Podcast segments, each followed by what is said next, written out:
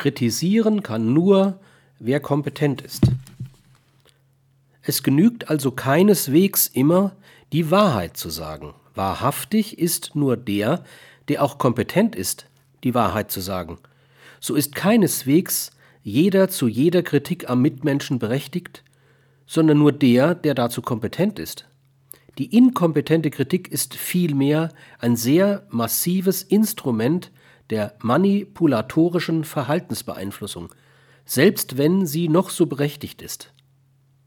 Ich habe im Laufe zahlloser Gespräche herausgefunden, dass fast alle Menschen, die, wie sie sagen, zur bedingungslosen Wahrheitsliebe tendieren, diese keineswegs mit einer ebenso bedingungslosen Menschenliebe verbinden, sondern zumeist ausgesprochene Egoisten, das heißt die geborenen Manipulateure sind.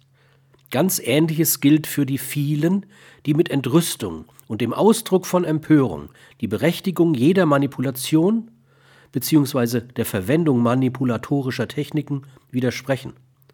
Auch ihnen kann man im Regelfall kaum die Tugend der Philanthropie nachsagen, ohne ihnen Unrecht zu tun. Noch einmal.